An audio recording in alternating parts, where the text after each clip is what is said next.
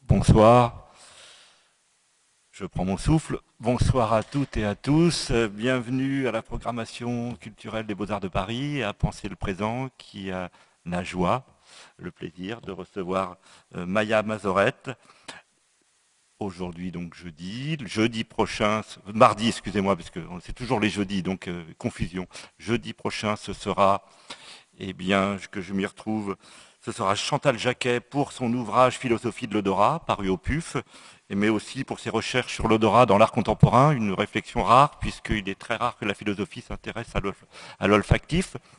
Et puis euh, la semaine suivante, ce sera euh, le 2 décembre, toujours le jeudi, hein, parce que mardi aujourd'hui c'est une exception.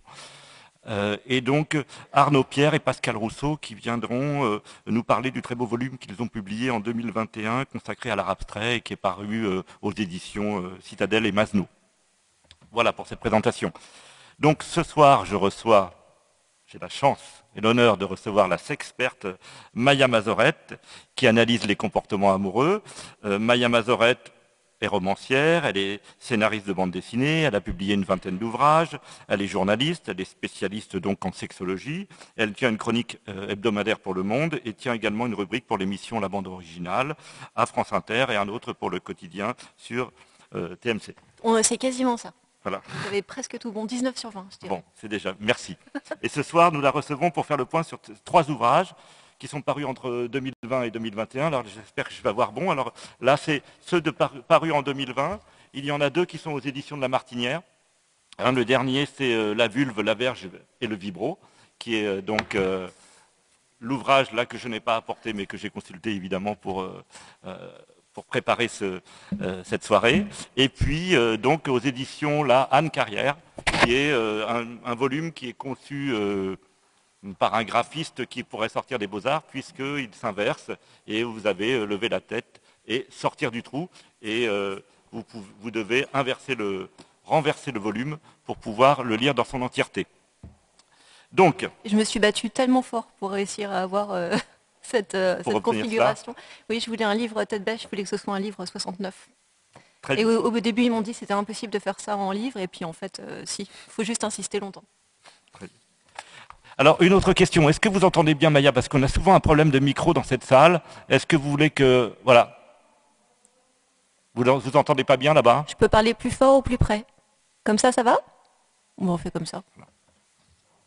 Alors, Maya, là, on a fait la visite des Beaux-Arts avec votre mari euh, Mathieu. Euh, c'était quelque chose que vous souhaitiez faire parce que euh, vous, vous dites n'être jamais entré aux Beaux-Arts de, Paris. Et pourtant, vous avez une importante pratique picturale.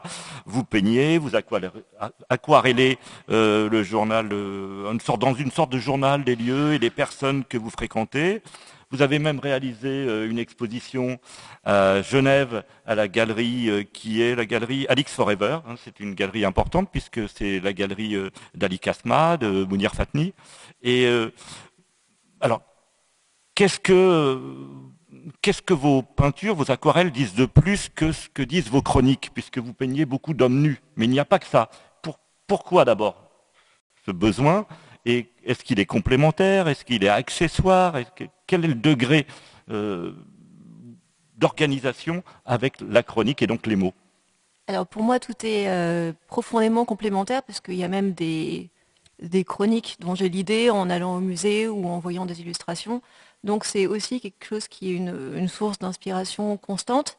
Ensuite, la raison pour laquelle je fais les deux, c'est parce que je m'inscris dans un travail qui est assez euh, militant sur les, questions du corps en général, des discriminations en général. Et c'est vrai qu'il y a un peu deux manières de faire soit on explique, et c'est ce que je fais dans les, dans les chroniques et dans les essais, on est un peu euh, dans la pédagogie, euh, soit on, fait rêver euh, et, on essaie de faire avancer ces idées en proposant des univers dans lesquels éventuellement, si on y arrive, les gens auraient envie de vivre. Et à ce titre, moi je trouve que la, non-fiction et la fiction, ou alors la chronique et le dessin, sont très complémentaires parce que c'est exactement les deux revers du même travail pour moi. Euh, et c'est la même chose quand, par exemple, j'écris des, romans. Euh, donc, je, mettrai la peinture du côté du roman et, euh, les chroniques du côté des, essais. Et à la, galerie Analix euh, Forever, qu'est-ce que vous avez montré? Vous avez montré des, dessins de nus, vous avez montré d'autres choses? Non, Moi, j'ai pas, c'est pas documenté sur le sur le site, donc j'ai pas pu, percevoir. Ce, que j'ai pu voir, c'est à vrai dire, c'est grâce à votre Instagram. C'est là où j'ai vu l'ensemble de, vos de votre pratique, enfin une partie de votre pratique, ce que vous acceptez de mettre en tout cas. Et mais euh, qu'est-ce qui a été montré chez Analix euh, il y, a beaucoup de choses effectivement qui sont visibles nulle part parce que les réseaux sociaux empêchent tout simplement de, diffuser ce que je fais. Euh, moi, je ne fais pour elle et je ne fais euh, dans une pratique voilà, hors de mes petits croquis de vacances, je fais que du nu et que du nu masculin avec des modèles vivants pour, pour des raisons esthétiques et politiques. Je trouve ça super beau et je trouve que c'est un corps qui est beaucoup trop peu euh, représenté et euh, notamment beaucoup trop peu représenté par les femmes.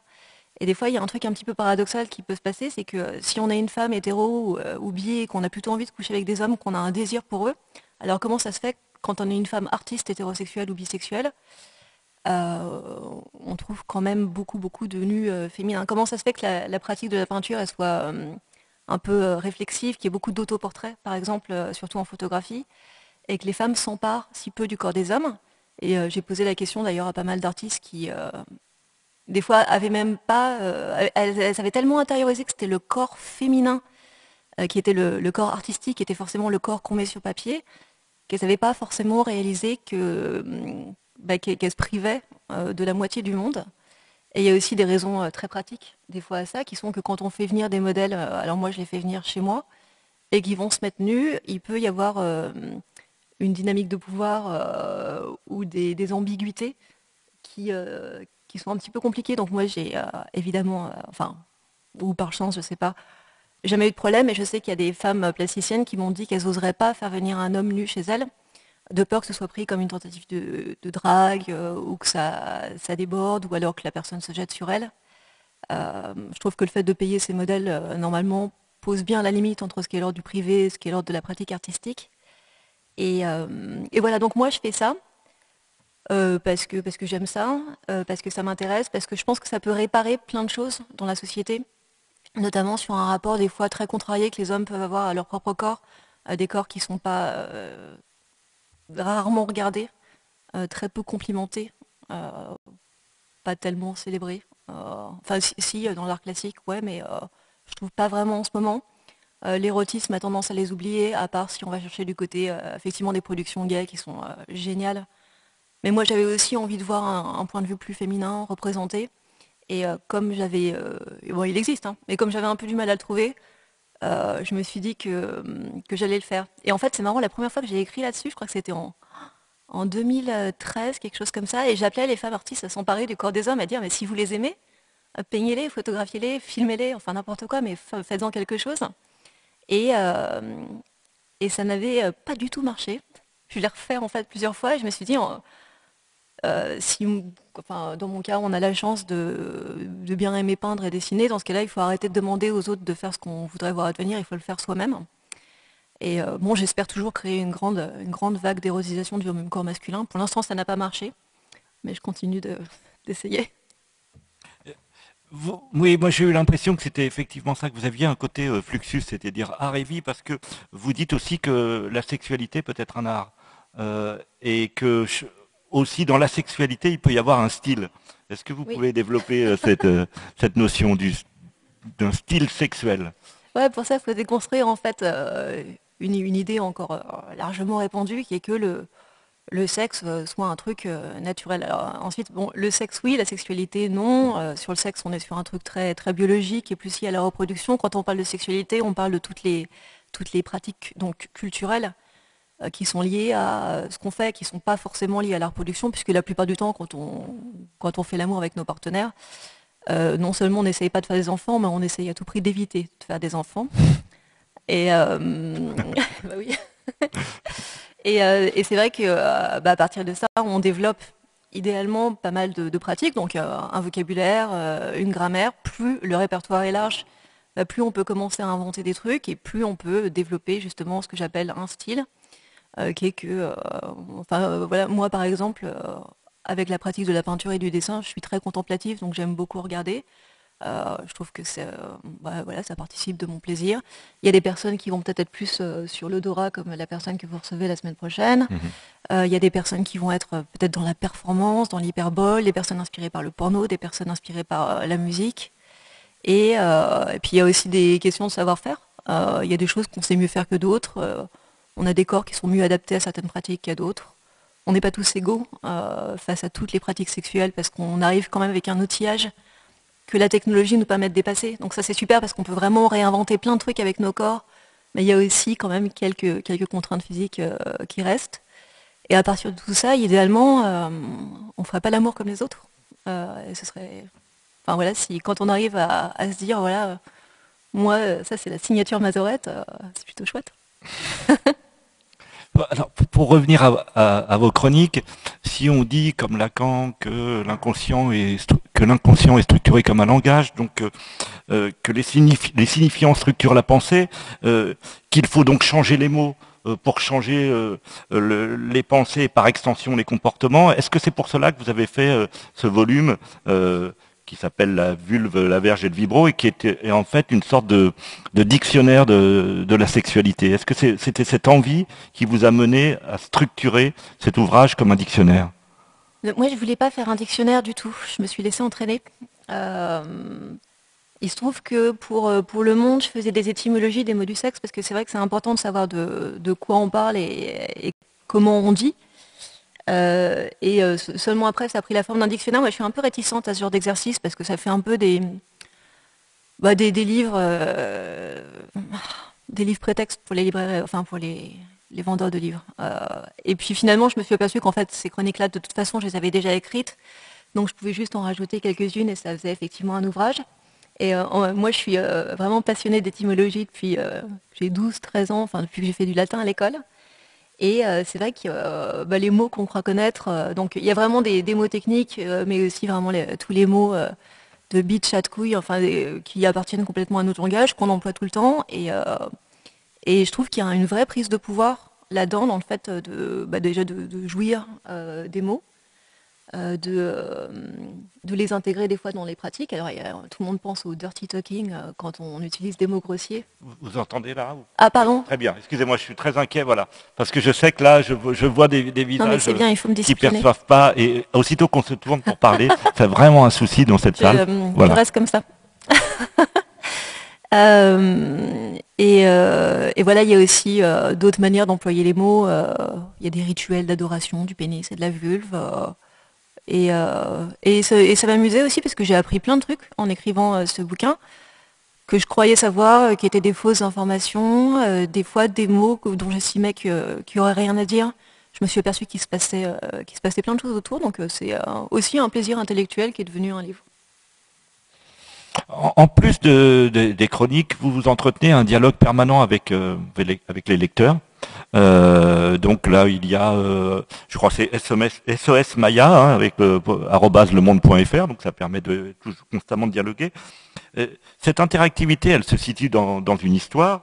il y a d'actions, de personnalités féminine militante comme euh, Ménie Grégoire, qui est, voilà, ça vous parle peut-être moins, mais je voulais savoir justement si ces émissions, euh, à l'Oménie ou aux responsabilités sexuelles sur RTL, qui ont contribué à démythifier la sexualité, c'est une émission qui a battu des records d'audience pendant plus de 14 ans, hein, jusqu'en 81. Est-ce que des gens comme Ménie Grégoire, par exemple, c'est une référence pour vous? Est-ce qu'il y a, vous intéressez aussi à l'histoire euh, de, de ces mots, l'histoire de, cette organisation de, de, pensée qui permet de dialoguer avec ses auditeurs. Est-ce que, est que ça vous parle, ça, ou, ou quand vous avez créé ce dialogue, euh, vous n'aviez pas conscience qu'il y avait euh, des femmes, des militantes qui vous avaient précédé? Pas, pas, tant que ça, pour être honnête, aussi parce que le, dialogue, quand on est chroniqueuse, enfin, il y, a plusieurs types de chroniqueuses, il y en a qui sont vraiment euh, dans, le, dans, l'écoute euh, et dans le fait de, répondre aux questions. Moi, je le fais juste une fois de temps en temps et je trouve que c'est un exercice euh, très compliqué et qui n'est pas forcément mon, point le plus fort. Je pense que ça demande beaucoup de sagesse et que des fois, je suis pas très sage. je suis meilleure en monologue qu'en dialogue, malheureusement. Et ensuite, c'est ça m'empêche pas de, lire avec admiration ce que d'autres font et je pense plutôt de mon côté à Dan Savage aux États-Unis, donc sur des choses un peu plus. Parce que vous avez vécu longtemps, vous avez vécu longtemps aux États-Unis, hein. vous avez beaucoup circulé. Au Danemark J'ai fait 5 ans en Allemagne, 3 ans, ans, au Danemark et 6 ans aux États-Unis. Donc là, je suis rentrée il y a un an en France, mm-hmm. un peu plus d'un an. Et c'est vrai que ça, ça, ça a évidemment une influence sur la manière dont je pense la sexualité parce que on se confronte quand même à d'autres cultures, euh, et notamment la culture américaine, qui a, euh, à de nombreux titres, euh, enfin voilà, une, avance sur certains sujets. enfin voilà, je ne vais pas commencer à parler de la pensée woke forcément ce soir, mais qui, peut créer beaucoup de tensions dans les milieux intellectuels aujourd'hui français, qui est devenu un enjeu de la présidentielle qui va venir. Et c'est vrai qu'avoir baigné dans cette culture-là pendant quelques années, euh, me permet d'être euh, un peu plus zen par rapport à une manière de penser qui peut être perçue comme terriblement menaçante et euh, qui ne l'est pas nécessairement. Et là, je parlais de Benny Grégoire, qui est effectivement quelqu'un qui a beaucoup compté, mais moi, je suis une génération, voilà, qui est plus, voilà, je suis né bien avant vous. Et donc, est-ce qu'il y a d'autres des personnalités dont vous avez évoqué cette américaine? Est-ce qu'il y en a d'autres qui ont compté pour vous, qui pourraient être des, voilà, des, références pour pour les étudiants? Il n'y a pas que les étudiants dans la salle, mais il y en a beaucoup qui, pourraient être des références pour eux, qui pourraient leur permettre de continuer leur recherche. Sur la, sur la sexo, alors là, en, ce moment, c'est vrai qu'il y a un peu euh, euh, l'embarras du choix. Euh, dans le, le, vieux monde, moi, je suis très fan d'Agnès Giard, qui est la, mon homonyme, mon homonyme, pouf, mon homologue, au, chez Libération, et qui est une anthropologue qui est spécialisée dans le, les sexualités euh, bizarres et du Japon, la sexualité avec les robots et les choses comme ça, donc plus les choses de niche. Et elle est vraiment euh, passionnante parce qu'elle va sortir des sujets euh, qui, sur lesquels moi je tomberai jamais parce que déjà je parle pas japonais. et donc vraiment, elle, je la recommande. ensuite, ça, ça c'est vraiment pour, pour le, le côté journalisme pur et dur. Et ça a mis beaucoup de temps en fait pour réussir à imposer la sexualité comme un sujet légitime, euh, notamment dans les journaux de presse écrite, parce que euh, on euh, au nez. Enfin moi, quand j'étais en école de journalisme, il allait soi que c'était une très très mauvaise idée que de vouloir parler de sexe, que c'était pas un sujet, qu'il n'y avait rien à penser, qu'on ne pouvait pas y penser, que c'était juste une manière de faire de l'audience. effectivement, ça marche plutôt pas mal. Mais il y a vraiment des trucs à raconter. C'est vraiment un champ intellectuel où il y où il y a plein de trucs qui, qui se crée, euh, plein, de, plein de penseuses en ce moment. Et puis, euh, bien sûr, il y a toute la nouvelle génération qui arrive, qui propose des choses différentes sur d'autres plateformes, et euh, notamment Instagram et TikTok, que je suis un peu moins, que je devrais suivre. Mais, mais je trouve ça aussi intéressant pour moi des fois d'admettre que j'ai 43 ans, que j'écris aussi en faisant partie d'une génération qui, qui, est peut-être aussi passer euh, à côté certains codes et je travaille pour des médias, enfin notamment Le Monde euh, et euh, France Inter, où je dois m'adresser à une audience qui a plutôt l'âge de mes parents. donc j'essaye aussi de faire le lien entre des cultures qui sont hyper différentes sexuellement, qui sont la génération mai 68, qui peut être très sûre de très sûre d'elle sur plein de sujets. les 20-25 ans qui vont aussi avoir des, des idées à défendre avec vraiment une, immense ferveur. Et j'ai l'impression que des fois, euh, ces deux cultures sont en confrontation tellement violente et c'est tellement incompréhensible, euh, les deux camps l'un pour l'autre, euh, que c'est pas mal pour moi d'être en plein milieu pour pouvoir comprendre un peu ce que les deux racontent et essayer de faire en sorte que les deux camps se détestent un peu moins. Et vous réfléchissez en autonomie, dans, les bibliothèques, avec, euh, avec les gens avec qui vous arrivez à, dialoguer, ou vous, voyez aussi des experts, des sociologues, euh, des, euh, des médecins Est-ce que c'est ce type de réflexion que vous menez, ou est-ce que vous travaillez en groupe, ou vous prenez leurs recherches et vous essayez d'en tirer un certain nombre de conclusions, ou est-ce que, je ne sais pas, vous connaissez des gens comme Eva Illouz, pour la ne citer qu'elle, qui est une sociologue de, de l'amour, si on elle est beaucoup controversée parce que justement faire la sociologie de l'amour, c'est quand même quelque chose d'assez complexe, déjà de définir euh, l'objet. Mais euh, est-ce que c'est des collaborations que vous avez mis en place, que vous avez envie de mettre en place, ou c'est plutôt un travail solitaire que vous faites? Pour moi, c'est vraiment un travail solitaire. Euh, je me sers énormément des, des livres qui sortent, et des essais, donc vraiment la non-fiction. il en sort chaque semaine une pile qui arrive sur mon bureau et j'essaie de faire le tri péniblement là-dedans. Tout simplement parce que raisonnablement dans un livre, on aura vraiment le, cœur de la pensée d'une personne et moi, ça me permet d'accélérer. Il y a beaucoup de production, donc il faut que j'essaie d'être très efficace. J'utilise beaucoup de podcasts. Et ensuite, il se trouve que moi, personnellement, bien sûr, quand j'ai une question, euh, je suis entourée par... Euh, bah, il y a toujours des, médecins, des psys pour, euh, pour que j'essaie de ne pas raconter complètement n'importe quoi. Malgré ça, ça arrive que je me plante sur certains sujets quand même. Mais, mais non, c'est le, fond de mon métier, il est solitaire et ensuite je, vérifie que je n'ai pas raconté n'importe quoi. C'est plutôt comme ça que ça se passe.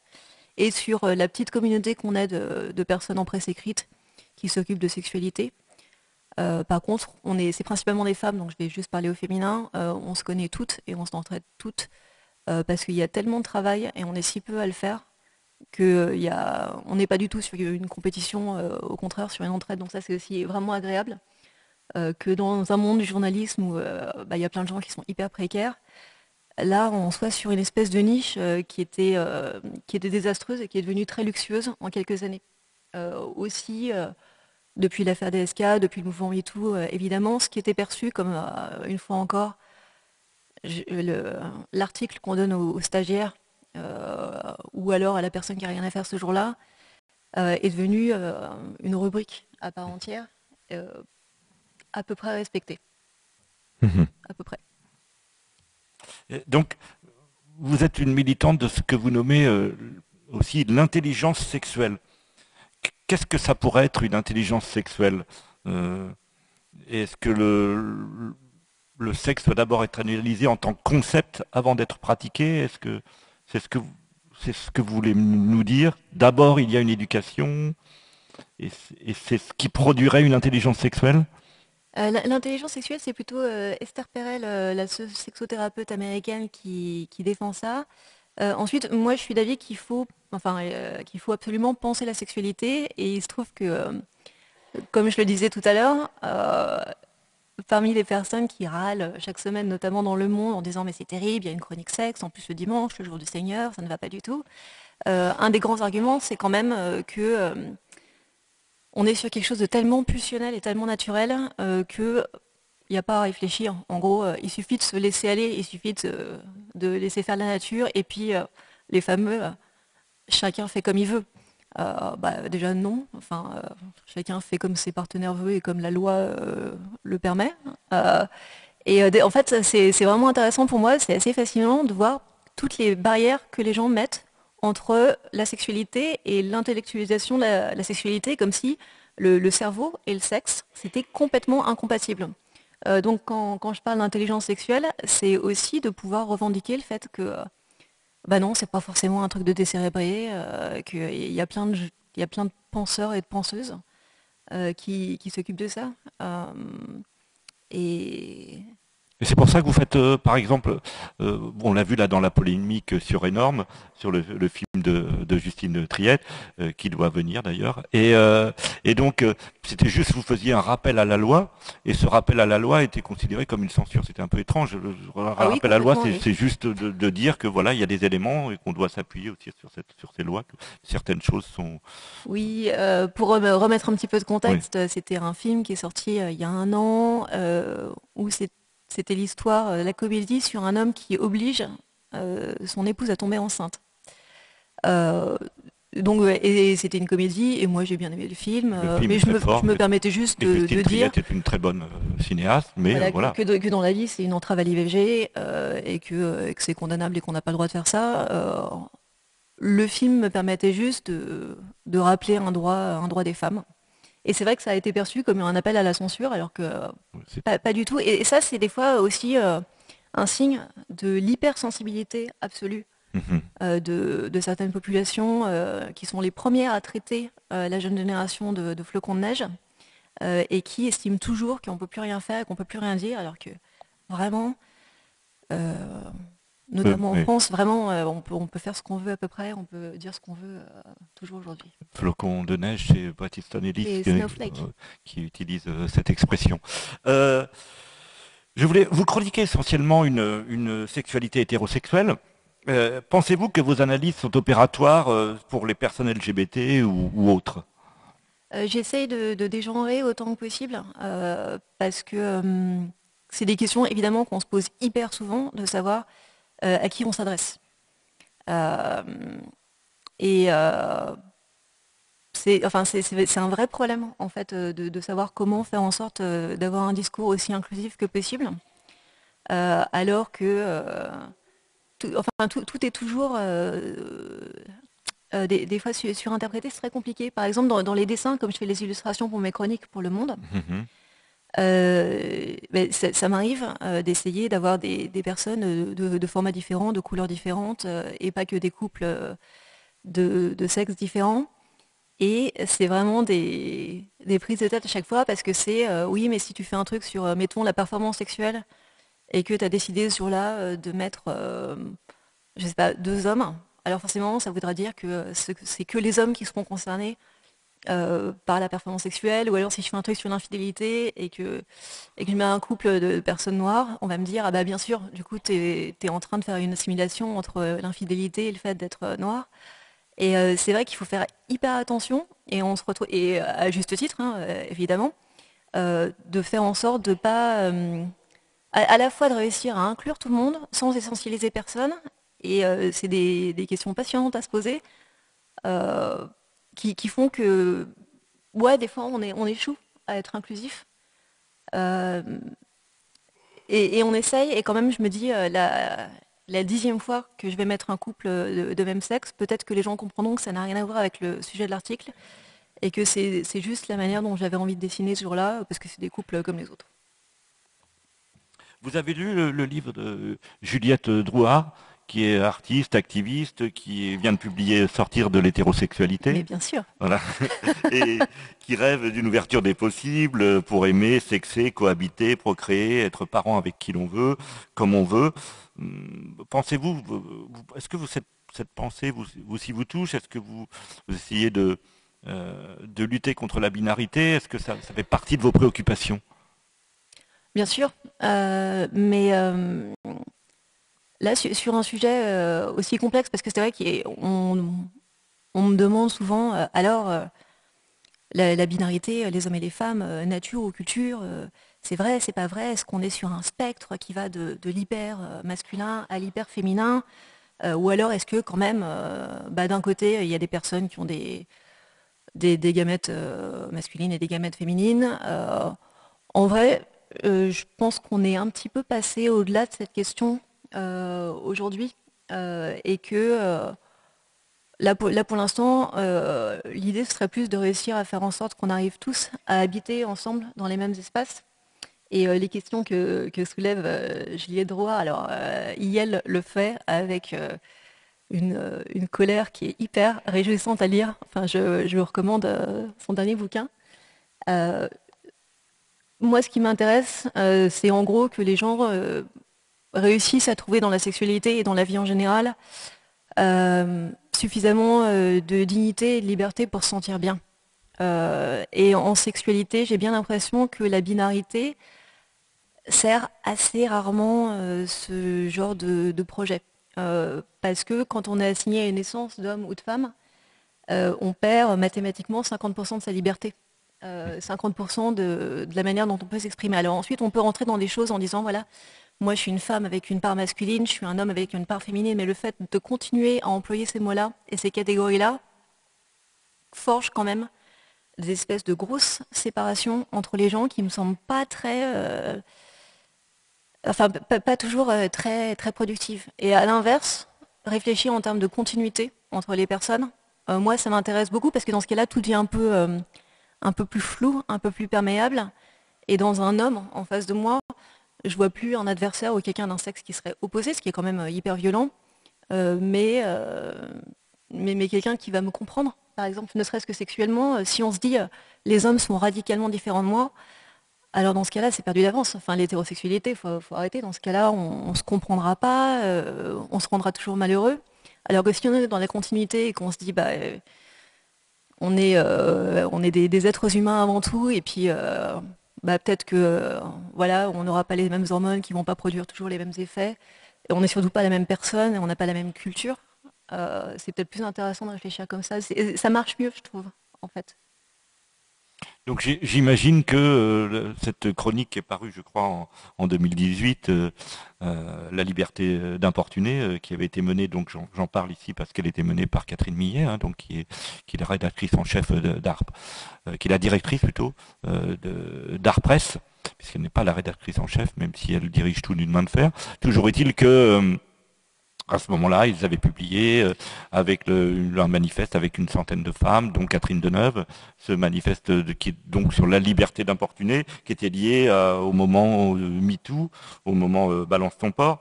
Et qu'avez-vous pensé de cette tribune et de la liberté d'importuner? Qu'est-ce que pour vous, c'était une aberration ou c'est quelque chose qui pouvait se comprendre? C'était une trahison profonde, enfin pour moi, hein, tel que je l'ai vécu. Euh, parce que la liberté d'importuner, euh, enfin moi, euh, enfin défense de la liberté, super. Mais alors celle-là, vraiment en l'occurrence, je peux pas me rappeler du nombre de fois dans ma vie où j'étais en train d'écrire une chronique dans ma tête, en train de marcher dans la rue, et je pense que j'ai complètement oublié ce que je voulais. si ça se trouve, j'aurais gagné un prix Nobel de littérature si j'avais pas été tant importunée dans ma vie. Il y a quand même une question d'espace mental. Non, non, mais qui, est réelle, que, que c'est pas seulement une question d'espace physique dans la rue de venir se, faire embêter. Enfin, je trouve que ça se fait beaucoup moins maintenant. Euh, il y a aussi le fait d'avoir une vraie déperdition de, enfin, pas seulement de confort, mais euh, vraiment de, productivité, euh, comme ça, d'être empêché constamment. C'est assez grave. Et le fait de le voir banalisé comme ça par des, des, femmes qui appartenaient quand même pour beaucoup à la grande bourgeoisie, donc qui, à mon avis, prennent pas tant le métro que ça. Ouais, j'ai trouvé que c'était une trahison profonde. Et euh, alors effectivement, donc là, on a quelqu'un qui s'occupe beaucoup d'art, euh, qui vient euh, bah, signer ce discours. Et c'est vrai que ça faisait aussi partie de toutes plein d'interrogations sur le fait qu'il faille séparer l'homme de l'artiste, que l'artiste devait avoir un petit peu tous les droits et être au-dessus des, lois.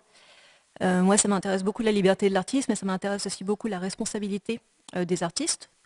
Enfin voilà, pas, forcément, pas, pour produire de l'art euh, moral, mais pour s'interroger sur les effets que produisent les œuvres euh, qu'on crée sur les, les, gens qui les reçoivent. Et ces effets, on sait qu'ils existent. Alors ça ne veut pas dire qu'il faut faire de l'art moral, mais ça veut dire qu'on peut quand même se poser la question, euh, et d'autant plus si on aime les artistes, parce qu'à l'inverse, si on dit que bah, les artistes vivent dans un monde parallèle. Alors c'est très infantilisant pour les artistes. Enfin, on les considère comme des, gamins immatures qui ne seraient pas vraiment capables de comprendre le monde euh, qui les entoure. Et je trouve que c'est pas, euh, pas très sympa en fait pour les artistes de les considérer comme ça. Euh, et c'est aussi quelque chose qui était un peu générationnel avec des femmes qui pour, beaucoup étaient de la génération de mes parents euh, sur euh, des choses que moi j'ai beaucoup entendues en grandissant, qui étaient euh, cette espèce de cliché terrible de on ne fait pas de bonne littérature avec des, bons sentiments. Alors déjà quand même, ça, exclut quelques auteurs brillantissimes qui étaient pleins de bons sentiments. Et comme si bah, voilà, il fallait forcément être immoral, comme s'il fallait forcément être dans la transgression absolue de tout pour être un artiste brillant, et comme si en fait le fait d'avoir des mauvais sentiments, ça produisait automatiquement du bon art. Euh, et, ça a donné des aberrations, ça a donné euh, euh, enfin, des, ouvrages de pédophiles reconnus, sponsorisés par l'État français. Donc c'est je crois que c'est une logique, enfin peut-être qu'il fallait qu'on essaye à un moment de notre histoire, mais là on a fait beaucoup de dégâts. Et, et je sais bien que voilà, quand, quand peut-être ce qui est perçu comme un espace de, liberté et de création est enlevé, dans ce cas-là, ça va beaucoup crier en face. Mais là, j'ai pas l'impression, enfin j'ai l'impression que justement, Évidemment que l'art, il déborde sur le réel et que là, c'est des artistes qui euh, ont débordé sur des, vrais humains qui ont été, euh, qui ont été victimes. Euh, donc, la liberté d'importuner, non, pas possible. oui, on peut rappeler cette citation de Godard qui dit, quand on lui demande si les artistes ont des droits, il dit non, ils n'ont pas de droits, ils ont des devoirs. Et effectivement, là, il y a, une éthique à tenir. Mais, mais, au dehors de ça, je voulais vous, demander, voilà, on, vous l'avez déjà évoqué tout à l'heure, il y a euh, bon, il y a des appellations que les sociologues ont, mis en place, euh, les baby boomers, euh, la génération X, les milléniums, donc les baby boomers qui seraient ceux d'après-guerre, qui seraient plutôt moi, la génération X qui serait plutôt la vôtre, et puis les et puis les baby boomers qui sont aussi présents dans cette salle. Est-ce que vous pensez que entre ces trois générations, il y a une façon d'aborder la sexualité de façon extrêmement différente? Vous l'avez déjà évoqué tout à l'heure, mais peut-être que vous pouvez aller plus loin dans, vos chroniques. à qui vous vous adressez? Est-ce que vous vous adressez à ces trois générations? Est-ce que vous adressez Est-ce que vous avez un désir global ou vous pensez que déjà pour cette génération de, euh, baby boomers, donc euh, les générations qu'on a ici d'étudiants, les choses sont à peu près gagnées? Est-ce qu'il faut revenir tout le temps sur la chose? Comment, comment fonctionne cette interaction entre ces trois générations? Oui, j'ai la chance dans le boulot de, pour, pour quotidien à la télé de faire les questions des enfants. Donc je, commence à partir de 4-5 ans. Euh, et euh, pour les plus vieux lecteurs du monde, je finis à, 120 ans. Euh, donc ça, c'est vraiment, vraiment génial. Si, c'est incroyable tout ce qui a changé. Moi, je trouve que c'est des, habitudes profondément différentes. Entre donc une génération mai 68 et qui vraiment toute mon enfance, enfin c'est vraiment, moi mes parents avaient 18 ans en 68, donc c'est vraiment exactement ça, qui était toujours en train de dire, nous on a fait la révolution sexuelle, euh, il ne te reste plus qu'à en profiter, euh, et puis euh, de, ouais, de, quelle révolution sexuelle on parle, qu'est-ce que ça a donné exactement comme effet, est-ce que vraiment c'est une génération qui a, qui a réinventé les pratiques sexuelles J'ai l'impression que, enfin à part effectivement sur un truc comme la fellation, qui était une pratique qui a été plus légitimé à ce moment-là. Ça a surtout consisté à faire exactement la même chose avec plus de gens. Euh, non, pas forcément une invention euh, extraordinaire. Ensuite, moi, ma génération, bah, c'était évidemment les années SIDA. Euh, et ça a créé beaucoup de, nouvelles choses parce que, évidemment, quand moi j'avais 15 ans, on avait très peur de la pénétration, même avec le préservatif, on n'était jamais sûr que ça marcherait. on avait toujours l'impression qu'on allait mourir, en fait. donc, bien sûr, que euh, les rapports génitaux, les trucs avec les mains. Et puis ensuite, euh, bah, il y a eu les sextoys qui sont arrivés quand j'avais une vingtaine d'années, enfin qui, existaient déjà bien sûr, mais qui d'un seul coup sont devenus une grosse mode. Et euh, d'un seul coup, bah, il y a des, plaisirs normalement inaccessibles au corps humain qui sont devenus possibles et vendus partout. Et là, vraiment, de, choses que, voilà, un homme ne peut pas faire ça, une femme ne peut pas faire ça, mais un objet peut. Donc là, évidemment, ça, ça a complètement étendu le champ. Et puis là, sur la génération plus jeune, euh, justement en mettant à mal la binarité, alors on commence aussi à voir des choses arriver qui est euh, dans des couples, euh, enfin dans des rapports hétérosexuels, les femmes qui pénètrent les hommes de plus en plus, donc une complète remise en question des, normes de genre. Et là, effectivement, on va encore plus loin et on invente encore autre chose. Et tout ça me paraît super. Et ça, s'accumule, hein, donc tout le monde est invité à cette fête-là.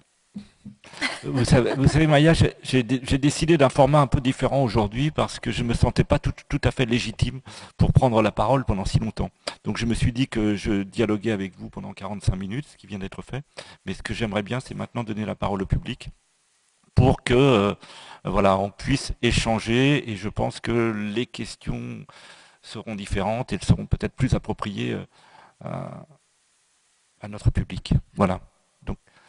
Je voudrais remercier Maya déjà pour ces 45 minutes. Merci Maya. Et puis, est-ce que qui veut prendre la parole? Vous voulez passer le... C'est normal d'être timide. Sinon, je continue à parler euh, en monologue pendant 45 minutes. Je disais tout à l'heure que j'étais nulle en dialogue, donc euh, je, peux faire ça aussi. Je peux reprendre la, parole hein, si vous le souhaitez, mais mon format, c'était de vous laisser la parole davantage. Personne ne veut se lancer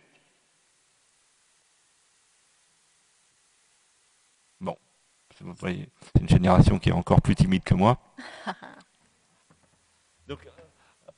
dans, le vocabulaire, je vais reprendre. si vous voulez euh, prendre la parole, vous levez la main.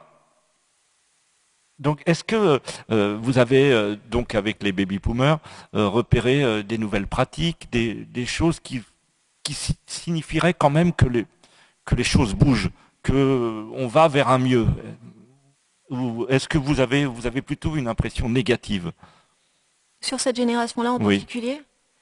C'est un peu compliqué parce que euh, y a quand même, euh, j'ai l'impression, une, certaine euh, crispation sur ce, sur ce genre de sujet, sur l'impression d'une d'une fausse route, pour citer le titre d'un livre d'Elisabeth Badinter.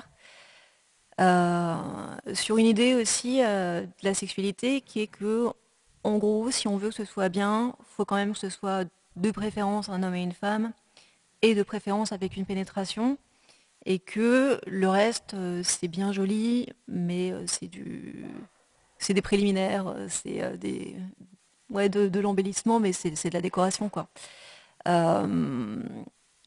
quand on regarde les enquêtes statistiques, parce qu'à l'arrivée, moi, ce que je pense, c'est pas important. Ce qui compte, c'est de voir ce que les gens font. Et ça, c'est génial parce qu'aujourd'hui, on peut vraiment savoir, et des fois vraiment en détail. on voit que la pratique sexuelle elle-même, elle évolue sur un temps très très long. Mais elle évolue sur un temps très régulier aussi. donc, je parlais de la fellation tout à l'heure, mais c'est pareil pour le cunnilingus. on voit que c'est des courbes hyper régulières dans le temps. C'est pareil pour les sextoys, c'est pareil pour l'infidélité. c'est chez les femmes que ça bouge le plus parce que c'est elle qui avait le plus à conquérir. Euh, donc on voit euh, de plus en plus, même sur le nombre de partenaires, les femmes, euh, bah, on dit toujours, rattraper les hommes.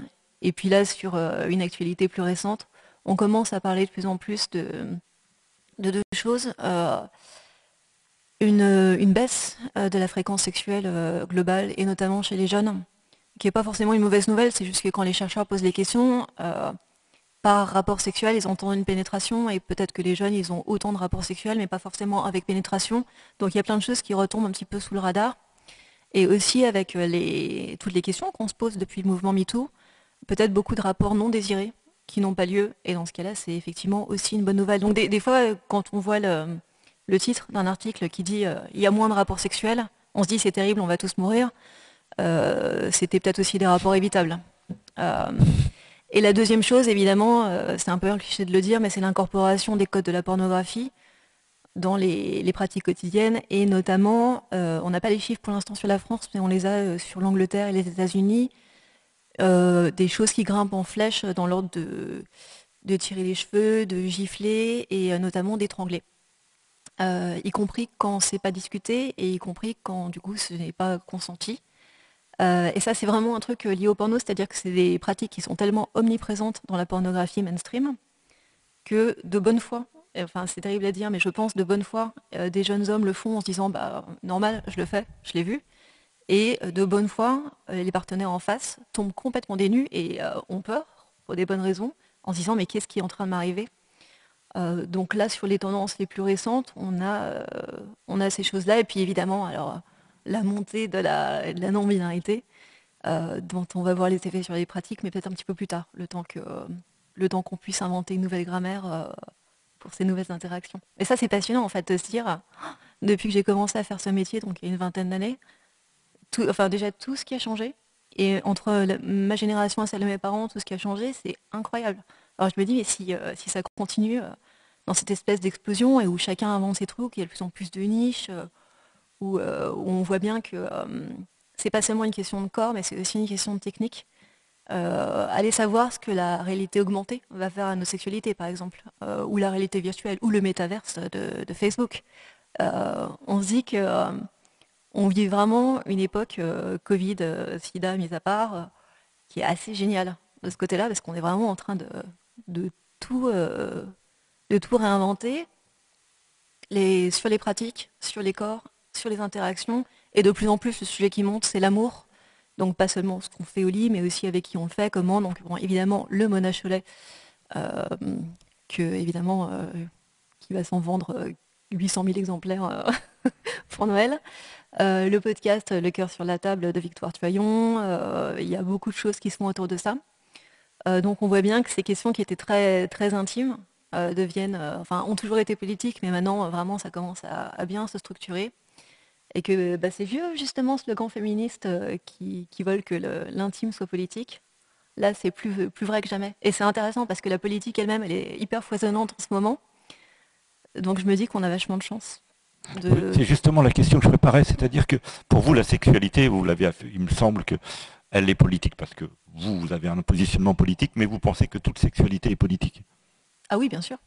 Oui, oui. Enfin, euh, sauf euh, non, j'allais dire, euh, sauf chez les animaux, mais en fait, là, je viens, de lire un bouquin sur la, comparaison entre la sexualité humaine et la sexualité des, grands singes, des primates et des trucs comme ça. Et non, c'est vachement politique chez eux aussi, en fait. donc, non, non, on n'y échappe pas, en fait. Hein. Des questions, je continue ou, ah. ou la timidité est tombée?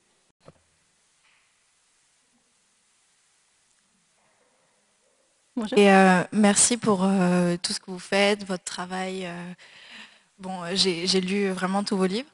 Je voulais bah, vous remercier pour cette ode à l'hétérosexualité d'une certaine manière parce que vous mettez les rapports hommes-femmes à égalité et ça fait plaisir d'entendre un discours qui érotise vraiment les hommes de la même manière que, bah, les femmes dans la société en permanence. Mais euh, c'est vrai que dans les relations hétérosexuelles, on ne peut pas euh, sortir de ces rapports de pouvoir qui sont euh, indéniablement oppressants en permanence. Et c'est vraiment très dur de, rencontrer des, hommes qui sont vraiment éclairés sur la question. Et donc je voulais vous poser la question du, bah, du lesbianisme politique. Est-ce que c'est possible de choisir son orientation sexuelle comme un, refuge, comme une issue de secours à ce système d'oppression qui est vraiment euh, très difficile à supporter en tant que femme au jour le jour? Et euh, bah, voilà, est-ce que c'est possible de, choisir ça euh, ou pas? Alors, pragmatiquement, on peut, puisque certains le font. Donc là, l'expérience nous démontre que bien sûr, c'est possible. je rencontre de plus en plus de femmes qui, qui en ont marre de ces rapports de pouvoir et qui décident effectivement de plus avoir de relations amoureuses euh, avec des hommes et des fois plus de relations du tout avec les hommes. Euh, voilà, ça situe en parallèle aussi de l'invention de boîtes à outils dans l'hétérosexualité qui me permettent normalement de déconstruire pas mal des problèmes de, d'asymétrie de, pouvoir euh, qu'on peut trouver. Donc il y a aussi une intelligence collective à laquelle il faut faire un petit peu confiance il y a des choses qui sont en train de s'inventer, euh, il y a des conversations. Euh, je pense à la charge domestique, la charge mentale, la charge sexuelle, des choses dont on ne parlait pas du tout, qui n'étaient pas reconnues. Et maintenant, on peut en parler parce qu'on a les mots et, euh, on les a bah, parce qu'il y a des penseuses qui s'y collent. et si on a des amoureux qui ne sont pas trop cruels ou stupides, ou les deux, normalement, ça, permet vraiment d'ouvrir la conversation parce que parce que ce truc sur lequel on n'arrivait pas toujours à mettre, euh, à mettre des mots, bah, maintenant on sait ce que c'est. Euh, c'est passionnant aussi pour les hommes qui ont tellement de choses à gagner, évidemment en déconstruisant un système qui euh, opprime la plupart d'entre eux. et enfin, dernière petite chose, il y aura toujours des asymétries de pouvoir. pas seulement liées au sexe des personnes et pas seulement d'ailleurs en faveur des hommes, aussi parce qu'on ne gagne pas le même argent, euh, parce qu'on n'a pas le même âge, euh, parce qu'on n'est pas la même personne, parce qu'on n'a pas autant de diplômes que l'autre. Euh, donc si on cherche des relations complètement plates et horizontales, suis pas sûre qu'on y arrivera. Enfin, ou alors ce sera vraiment compliqué, il faudra vraiment bien trouver la personne sur Tinder. Mais ensuite, une fois qu'on en aura, qu'on les aura suffisamment conscientisés, qu'on en aura suffisamment parlé avec l'autre, on pourra commencer à en jouer. Et ça peut être plutôt rigolo, et ça peut être plutôt érotique. Donc plutôt que de faire euh, du pouvoir un, ennemi absolu, une fois qu'on a effectivement bien posé les choses et qu'on sait que euh, là par exemple, euh, mettons dans un couple, j'ai fait beaucoup plus la vaisselle que toi et c'est probablement parce que tu gagnes plus d'argent et je me sens obligée de compenser un truc. Une fois que les, choses sont dites, qu'elles sont mises à plat, alors on peut aussi se dire bon bah puisque tu gagnes beaucoup plus d'argent que moi, euh, eh ben dans ce cas-là, je vais peut-être faire la vaisselle, euh, mais je la ferai en tenue de soubrette incroyable. Enfin, je sais pas, on peut inventer des choses en tout cas. Donc moi, je suis pas, suis pas du tout désespérée par euh, l'hétérosexualité, ni par les hommes en général. plutôt au contraire, je, les trouve cool. Hein. Et voilà, non mais c'est vrai en général. En fait, quand on voit les statistiques sur quels, sont les, mecs problématiques, on voit qu'on tombe toujours, bon, c'est beaucoup et peu à la fois. En gros, il y a entre 24% et 33% d'hommes qui sont vraiment sexistes. Enfin, c'est leur manière de penser. Euh, ils ne croient pas que les femmes soient leurs égales. Ils, pensent que soit euh, il n'y a pas de problème d'égalité euh, dans ce pays, soit s'il y en a, c'est en leur défaveur. qu'une femme qui se fait violer l'a bien cherché. Donc en gros, on tombe toujours à peu près sur le même pourcentage. Du bon côté, du revers de la médaille, ils sont minoritaires. Du mauvais côté, un quart ou un tiers, ça fait beaucoup. mais ça, c'est une donnée actuelle. C'est des chiffres qui, reculent. Donc, en gros, les idées féministes, de toute façon, elles avancent. Et je crois que c'est l'an dernier où justement on a passé le moment où plus de la, moitié des Françaises disent féministes. Mais moi, c'était inimaginable. Euh, enfin, moi, j'ai commencé à militer quand j'avais 16 ans, donc euh, il y a euh, plus de 25 ans. c'était, je sais pas, on était, on était quatre, quoi. et on était humiliés tout le temps. Et la honte change de camp aussi sur ce genre de truc. Donc, ce serait dommage, en fait, de lâcher l'hétérosexualité, enfin, si on aime les hommes, hein, juste au moment où euh, elle commence à devenir euh, vraiment euh, supportable, enfin où on a tellement d'espoir, où il se passe tellement de choses, où ça se passe tellement mieux. Ouais, ce serait, ce serait dommage. Et en plus, alors l'hétérosexualité, ce qui est génial, c'est que ça permet de, de rendre plus d'hommes féministes, puisque du coup, on les garde près de nous. Il faut, Enfin, euh, voilà, c'est un super moyen de Est-ce que c'est notre rôle euh, aussi, quoi Parce que c'est une charge mentale énorme de devoir euh, éduquer d'une certaine manière et dans une relation hétéro ou, d'amour, tout simplement, c'est pas forcément un, rôle qu'on a envie d'avoir que de, mhm. devoir je sais pas, noter tout ce qu'il y a de, mal. Oui. Enfin, c'est quand même hyper pesant, je trouve. Mais tout à fait. On a droit d'être fatigué et on a droit d'en avoir marre, carrément. Euh, ensuite, l'avantage, c'est que nous sommes légion et qu'on n'est pas obligé de faire le boulot toute seule. Euh, on peut aussi dire, euh, je ne vais pas t'expliquer, je n'ai pas besoin de t'expliquer, puisque tu vas écouter les couilles sur la table, tu vas écouter les podcasts, tu vas regarder tel documentaire, tu vas lire tel bouquin. Donc c'est, enfin, je, pense qu'on est plein à se poser la question de, de, comment pas, pas s'épuiser et et bah, c'est pour ça que le, l'augmentation du nombre de personnes qui sont dans ces, dans ces mouvements, euh, le, nombre de productions qui sont faites qui fait qu'il y a quasiment... Euh, enfin, je pense notamment au podcast où vraiment il y a plein de trucs qui sortent. On se dit, quelle que soit votre, euh, votre situation, vous trouverez le podcast qui va être super pédagogique, qui va bien tout expliquer. Et ensuite, si la personne a une mauvaise volonté, bon là, il faut partir, c'est sûr. Hein. Mais, mais normalement, une personne amoureuse va être de très bonne volonté, j'espère.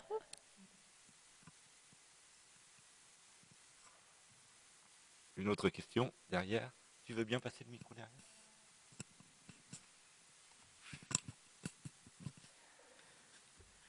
Vous m'entendez? Bien. Euh, euh, alors, un sujet qui me semble assez peu exploré euh, en sexologie, en tout cas que je sache, ce serait la sexual shame, la, qui serait une, bah, la, la honte sexuelle, donc qui serait une honte extrême, consciente ou inconsciente, vis-à-vis du sexe, qui est souvent due à divers traumatismes. C'est un sujet que je trouve fascinant et sur lequel j'ai pas, enfin, je n'ai pas vraiment trouvé, pas forcément beaucoup cherché de ressources non plus. Et je me demandais si vous aviez pu l'explorer, si vous avez des commentaires dessus, peut-être que vous avez pu échanger avec une grande variété de personnes et que vous avez pu remarquer peut-être des motifs de honte, euh, des causes spécifiques. Euh, voilà. Je ne sais pas si vous avez pu m'entendre. Si, si, si, complètement. super. Euh, sur les messages que je reçois, ça peut arriver effectivement qu'on mentionne ça, alors suite effectivement à des, traumatismes, suite à des violences sexuelles, mais aussi tragiquement encore aujourd'hui, euh, sur les personnes euh, en situation de handicap, euh, sur des personnes gays, lesbiennes, bi, qui arrivent pas du tout, enfin qui sont désespérées parce qu'il leur arrive. Et en fait, le, revers de la honte qu'on sent à l'intérieur, c'est évidemment toujours la honte qu'on a, a intériorisée et que la, société pourrait nous renvoyer. Donc une fois encore, il y a un super boulot collectif à faire autour de ça, qui est de faire en sorte de dire aux femmes, euh, enfin notamment aux femmes et pas que les femmes, enfin les, victimes de violences sexuelles par exemple, de, bien redire à chaque fois que, euh, que c'est absolument pas de leur faute.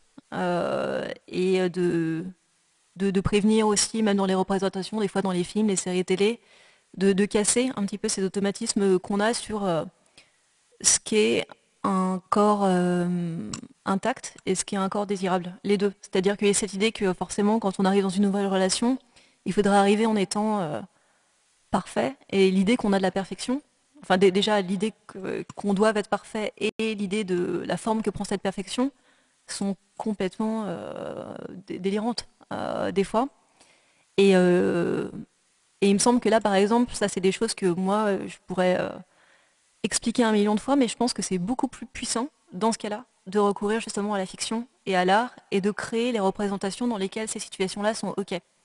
Euh, et éventuellement, si c'est des corps euh, de personnes qui ont honte, de les montrer comme désirables. Et euh, là, le travail de, l'artiste joue, joue à plein. Et effectivement, donc ça, c'est vraiment des choses qui commencent à se faire de plus en plus. mais il faudrait que ces productions maintenant deviennent encore plus mainstream et qu'on parle vraiment de, de films grand public. Euh, enfin, ça, va, ça commence à se faire. Les producteurs commencent à avoir eu le mémo.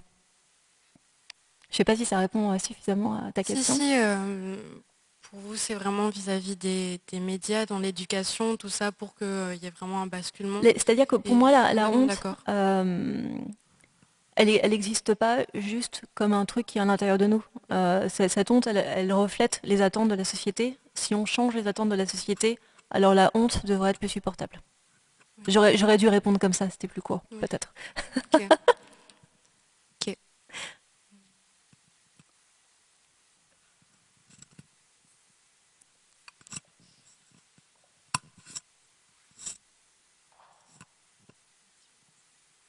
Bonjour.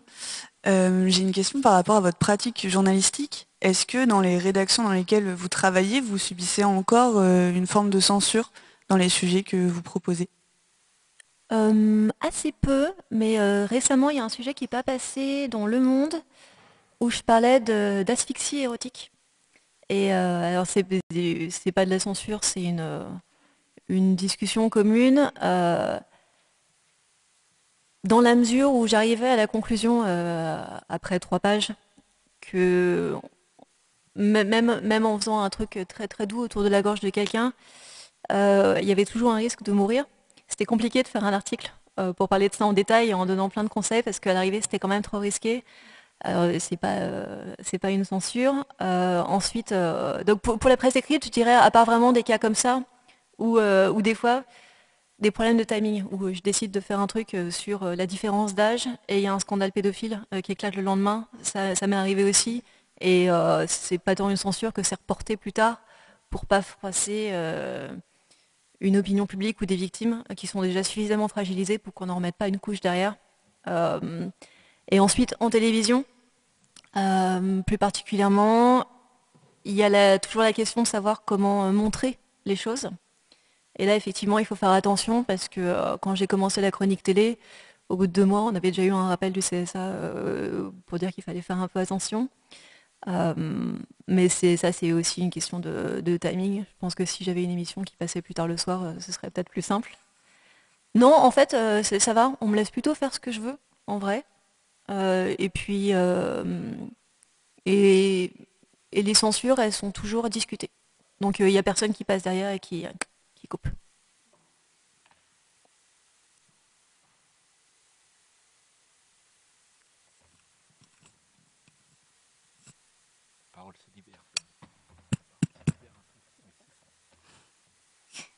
Bonsoir. Bonsoir. Euh, oh. euh, je ne sais pas trop comment formuler ma phrase, mais euh, je sais que faire l'amour, c'est bon pour la santé. Ça peut.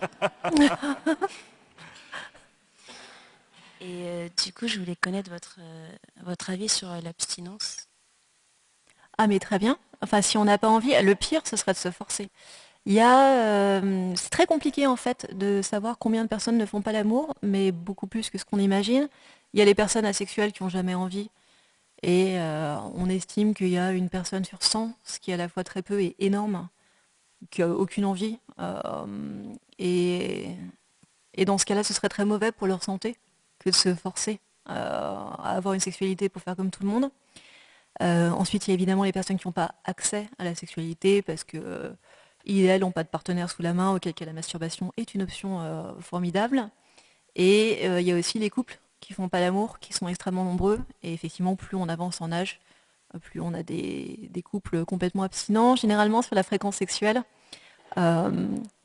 Ça, c'est des, statistiques dont on dispose et dont on sait qu'elles sont fausses parce qu'il y a une une surévaluation systématique des couples. C'est un peu comme quand on demande aux hommes leur nombre de partenaires sexuels, généralement ce sera plus élevé que la réalité, les femmes ce sera moins élevé. Les couples ont tendance à dire oui, oui, je fais deux rapports hebdomadaires. On est plutôt sur les, vrais chiffres recoupés avec d'autres données qu'on a. on est plutôt à deux rapports par mois sur un couple, en moyenne. Donc ça, avec les, les couples de tous les âges là-dedans. Voilà. Donc euh, nous avons tous une petite créature euh, abstinente qui dort en nous. J'arrête pas de buter là-dedans. Euh, je pensais que c'était plus, ça m'étonne. Deux fois par mois. Ouais. Oui, hein Ouais, mais c'est pas, pas ce qu'on ment. je sais bien déjà deux fois par mois. Oui. oui.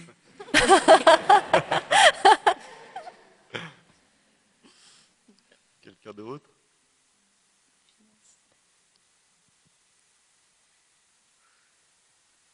Plus de questions pour Maya?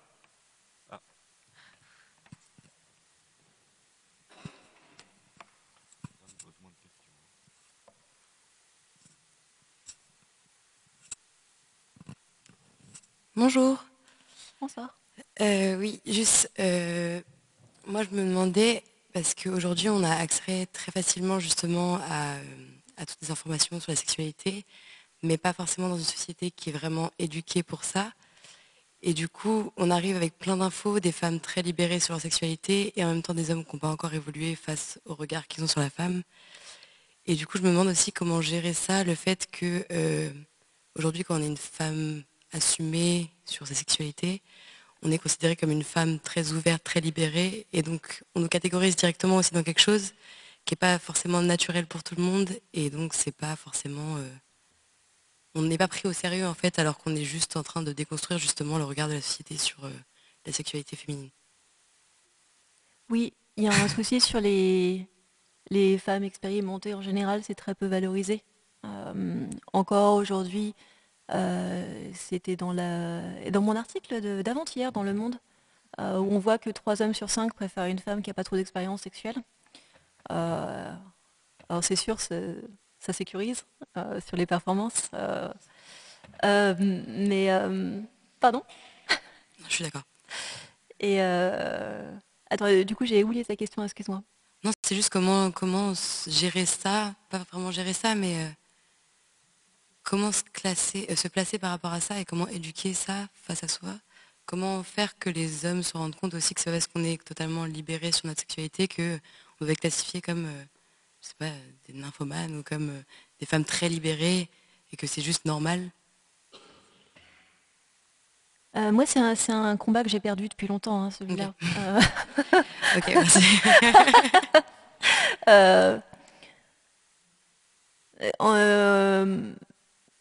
en fait, l'opinion euh, des autres sur nous euh, devrait quand même rester, euh, enfin, à mon humble avis, un épiphénomène de notre vie intérieure.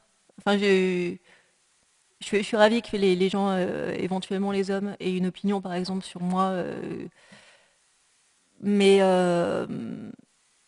c'est tellement faible par rapport à ce qui me porte. Et la sexualité, ça peut vraiment être un truc qui nous porte, qui nous transcende, euh, qui nous connecte aux autres. Euh, je pense que si on, si on est très très très connecté à ça, si on est très en adéquation avec les choix qu'on fait, alors euh, la vie des autres, c'est pas vraiment un problème. Enfin, du tout. Ensuite, alors évidemment, si, Après, si on veut fréquenter des, hommes, ouais, mais je sais pas, je sais pas si si c'est pas aussi des fois une une question de classe d'âge, c'est-à-dire qu'il y, euh, y, a des âges de la sexualité. Et euh, quand, euh, quand on commence, alors plus quand on, a, quand on a 15 ans et quand on est dans la découverte, souvent ce qu'on observe, c'est c'est qu'on a envie de se rassurer, qu'on a besoin de codes hyper rigides et qu'on a besoin d'essayer de bien faire. Et ça crée des premières relations avec nos premiers partenaires qui des fois sont assez classiques, enfin très monogamie, fidélité généralement, vers 25 ans, on aura appris suffisamment d'échecs pour repartir sur des bases un petit peu différentes.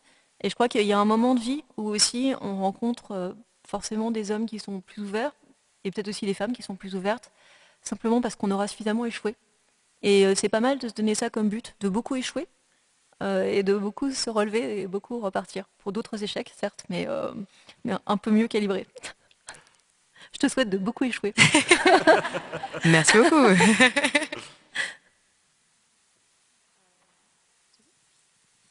Bonjour, euh, moi j'avais une question par rapport à ce que vous avez dit au début euh, de votre exposé à propos du nu masculin. Parce que vous disiez que vous aviez euh, bah, remarqué que le corps de l'homme était très peu représenté sur la scène artistique. Et je trouve que d'une manière générale, le corps nu de l'homme est effectivement peu représenté. Du coup, je voulais savoir à quoi est-ce que vous attribuez cette invisibilisation du corps masculin? Euh, Plein, plein, plein de, facteurs. Euh, alors déjà, il y a le fait euh, que bah, statistiquement, il y a plus d'hommes hétérosexuels que d'hommes homosexuels, donc statistiquement parmi les artistes, même ratio. Donc je comprends complètement qu'on ait envie de peindre les choses qui nous excitent, puisque c'est ce que je fais. Euh, donc voilà, un, truc mathématique euh, bête et méchant. Ensuite, il y a eu évidemment le manque d'accès des femmes euh, artistes à la pratique artistique. Et quand elles ont pu aussi entrer dans les, écoles d'art, le fait qu'elles n'aient pas pu peindre des nus, puis qu'elles n'aient pas pu peindre des nus masculins. Donc aussi, du coup, parfois un manque d'histoire collective à se transmettre comme femme là-dessus. Et c'est vrai que moins on crée ces représentations, moins on entrevoit comment est-ce qu'on va pouvoir euh, euh, manipuler ce corps-là, comment on va pouvoir, je sais pas, l'éclairer correctement. Et je me souviens qu'il y a très longtemps, je crois que c'était pour Marie-Claire, je leur avais proposé justement une illustration par mois sur un corps masculin désirable. enfin, ça fait longtemps que je, je, suis un peu obsédée par cette idée. Et ça les avait complètement horrifiés du côté de la rédaction en chef, en train de dire mais qu'est-ce qu'on va faire avec un corps d'homme? Mais enfin, mais c'est terrible, euh, pourquoi faire ça euh, De toute façon, ça va être vulgaire. Alors, il y a aussi cette idée-là, euh, avec un pénis qui est parfois sursexualisé par rapport à une vulve. on va se dire forcément, s'il y a un pénis, c'est plus sexuel que s'il y a une, vulve et, une poitrine de femme. et il y, a ce truc que, que beaucoup d'hommes disent, je pense, par une espèce d'homophobie intériorisée, de dire, voilà, de toute façon, le corps masculin, euh, c'est moche. Et ensuite, euh, il y a aussi des choses, euh, des paramètres économiques bêtes et méchants, qui sont que, là, là j'ai rien posté depuis longtemps, mais moi je sais que sur Instagram, quand je mets des nus masculins, bah, je vais avoir quelques likes, mais si il y a ne serait-ce qu'un morceau de corps féminin dessus, ou un corps féminin, c'est multiplié par 10. Donc je veux bien croire que quand on soit une artiste et qu'on ait envie de vendre son travail, le corps masculin soit un mauvais investissement, à court terme. Euh, mais, ensuite, euh, j'ai l'impression que ça aussi, c'est en train de changer, qu'il y a aussi des, femmes qui euh, sont en train de, se faire leur propre petite collection d'art et qui ont envie d'avoir des choses, enfin des femmes hétéros évidemment, qui ont envie d'avoir ça, ça sous le nez. Et que il y a aussi, euh, enfin là, je suis en train de chercher exactement sur deux choses en ce moment, euh, des, hommes qui commencent à s'amuser de leur image, euh, des hommes hétéros, avec le, du boylesque, du striptease, et qui s'aperçoivent que, que c'est plutôt marrant de faire ça, que ça les rend plutôt de bonne humeur, qu'ils aiment être désirés, qu'ils aiment jouer de ces codes-là, qui ont du sens de l'humour, de la créativité, et qui se disent ouais, qu'il y a un truc à inventer là qui est, qui est assez intéressant. Donc c'est peut-être une aussi des fois une convergence à créer entre des artistes femmes et des mecs que ça intéresse vraiment de faire ce travail-là sur eux-mêmes. Et euh, il y en a pas mal qui sont très motivés et qui disent mais moi, ça m'intéresse de me voir différemment et qu'on me renvoie une image différente de moi que de ce corps qui est toujours perçu comme euh, agressif, euh, plat, pas très intéressant. C'est intéressant en fait que, comment les gens parlent par exemple du corps masculin en disant bah, les femmes c'est beau parce que c'est courbe et les hommes c'est moche parce que c'est droit. J'imagine que ici vous faites toutes et tous euh, des cours de nu, donc vous voyez bien que, c'est absurde. Euh, mais moi, c'est des choses que j'entends hyper régulièrement. C'est euh, cette idée que, que, ce, que, ce, soit plat, que ça prenne mal à la lumière, que ce soit qu'il y ait quelque chose de répugnant dans le corps masculin. Et une fois encore, c'est sûr que quand on manque de représentation, c'est difficile de dire bah si, regarde tel artiste, tel artiste. Pour l'instant, en fait, ce qu'on a tendance à faire, c'est dire regarde la statuaire grecque et romaine. Ouais, super, mais ça date un peu, quoi. et, et c'est marrant aussi de se dire que bah, il y a autant de production d'images aujourd'hui et qu'il y a cette espèce d'énorme truc qui est, euh, qui est la moitié du monde, qui est très peu exploité. C'est aussi euh, jubilatoire dans une certaine mesure de se dire qu'il y a tant de choses à faire, euh, tant de choses à inventer, tant de choses à découvrir et que là, une fois encore, on a vachement de chance d'être en vie maintenant parce qu'il y a plein de trucs à faire. Et en plus, il y a un espace et je pense une clientèle pour ça qui commence à se créer. Donc c'est super. Mais je, suis toujours très, très optimiste. Hein. Merci. Une question On libère, on libère euh, Maya. Vous voulez encore poser des questions? On remercie Maya.